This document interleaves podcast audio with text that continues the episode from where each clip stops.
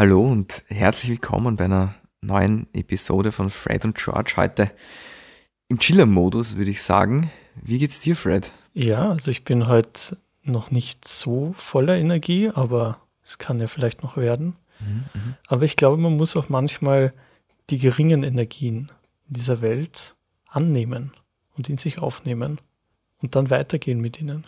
Mhm, da stimme ich zu, ja. Ich glaube, dass es im Leben ist es einfach so, man kann nicht immer konstant sozusagen auf 100% sein. Das, das Leben besteht aus Wellen. Also alles besteht eigentlich aus Wellen und daher muss es immer ein Hoch und ein Tief geben und so auch mit der Energie. Und ich glaube, der wahrlich smarte Leut ist der oder die, der es schafft, alle Energielevel für ihre eigenen Zwecke zu nutzen sozusagen. Ganz genau. Und ich finde auch konstant ein gutes Stichwort, weil wenn man konstant vorwärts kommen will, kann man sich in nur ein Auto setzen nämlich in einen Opel. Denn wenn du konstant in Opel bist, haben wir schon unseren neuen Sponsor, den wir hier herzlich begrüßen dürfen, hier an Bord. Und der wird uns weiter nach vorne bringen. Ja, und er wird auch unser Rad anwerfen mit seinem Motor, mit seinem 20-Zylinder-Motor VX1000. Ja, also dann würde ich sagen. Los geht's. Wer fährt? Äh, George, komm mal her. Ja, ich ja? komm schon. Okay. Also. Nein, es gibt, es gibt also. zwei Georges. Also, ja. ist, alles gut. Okay, dann.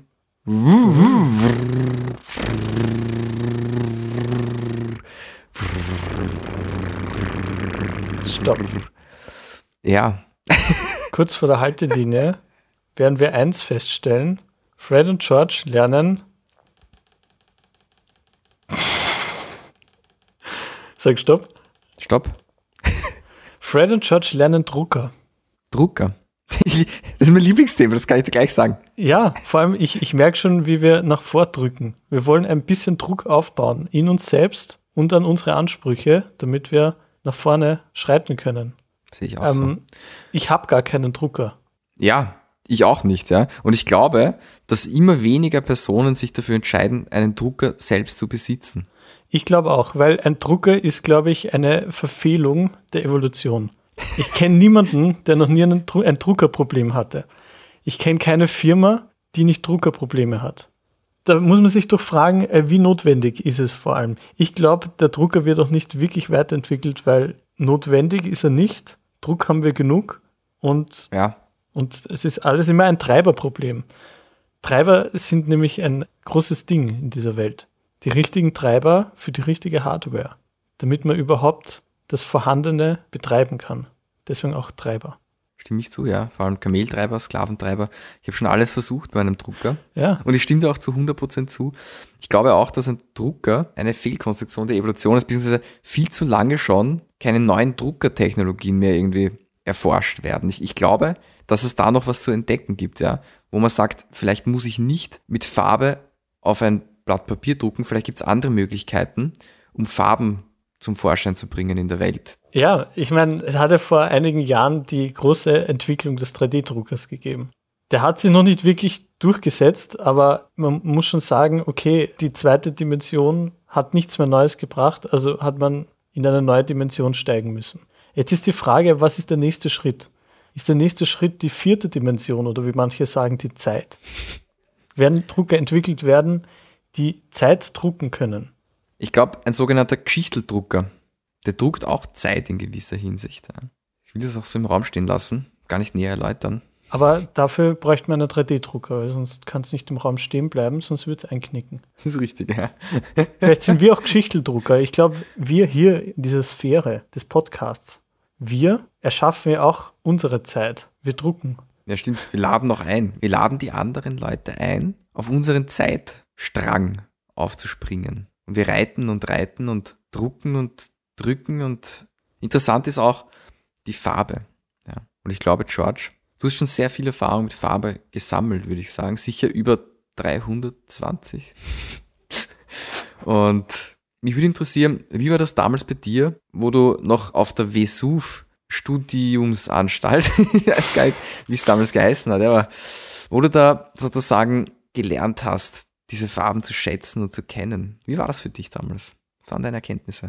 Ja, also es war eine sehr spannende Erfahrung, weil wir haben Wellenreiten gelernt. auf allen Frequenzen, die wir nur wahrnehmen konnten und haben auch gelernt, wie es ist, von einer Welle auf die andere zu springen und wie das Überwechseln, das Überwellen von einer Frequenz zur nächsten Farbe ins Leben bringt. Verschiedene Frequenzen, verschiedene Frequenzgänge, verschiedene Amplituden können ein Leben bereichern wie sonst kaum etwas auf dieser Welt. Und wenn wir sterben, versiegt die Frequenz. Wenn wir sterben, ja. Aber wir sterben nicht. Und, und mit dieser Energie, auch wenn wir heute sehr niedrigschwellig arbeiten, wie ein Dirigent, der nur noch im Millimeterbereich dirigiert, auch diese Bewegungen können Musik hervorrufen. Auch diese Bewegungen können die verschiedenen Farben in der Musik zum Leben erwecken.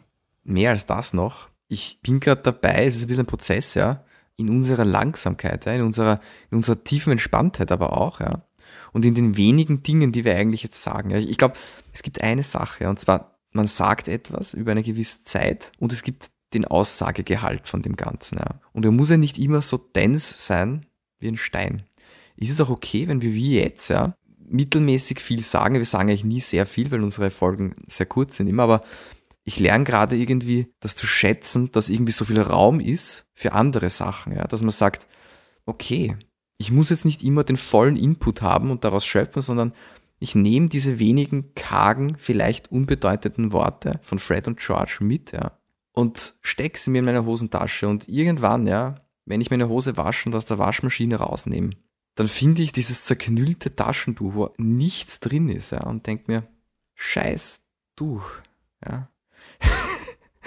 es muss in den Müll, ja. Aber es war trotzdem die ganze Zeit Teil von einem und nicht unbedeutend. Ja. Ich glaube, das, das ist, ja. Und wenn man ganz großes Glück hat, kann man es sogar noch einmal zum Drucken verwenden. Perfekt. Ich glaube, das ist der ideale Abschluss, oder? Ja. Es sei denn, du sprühst noch vor Druck, etwas hinzuzufügen, George, Fred. Ja, also ich will jetzt eigentlich nur noch einen neuen Treiber installieren und hoffen, dass es in Zukunft weniger Probleme mit allen Druckern dieser Welt gibt. Das ist schön. Ich glaube, wir sollten alle gemeinsam die Drucker dieser Welt in unsere abendlichen Gebete einschließen. Ja. Und ich würde sagen, wir verdrücken uns jetzt. Nimm die Truhe und schließ sie ab. wir müssen uns jetzt austruhen. Und ähm, in der Kiste, die auch ein Drucker sein könnte, wird sich sicher ein weißes Blatt, ein paar Pigmente und ein Sinn finden, die sich dann formen zu einer neuen Ausgabe von Fred und George lernen. Punkt, Punkt, Punkt. In dem Fall sind es Farbpigmente. Also Dots per Inch. Wir können so einen Einschlaf-Podcast jetzt machen. Ja, also da ist wirklich perfekt zum Einschlafen der Podcast. Durchaus, ja. Aber nicht im Negativen.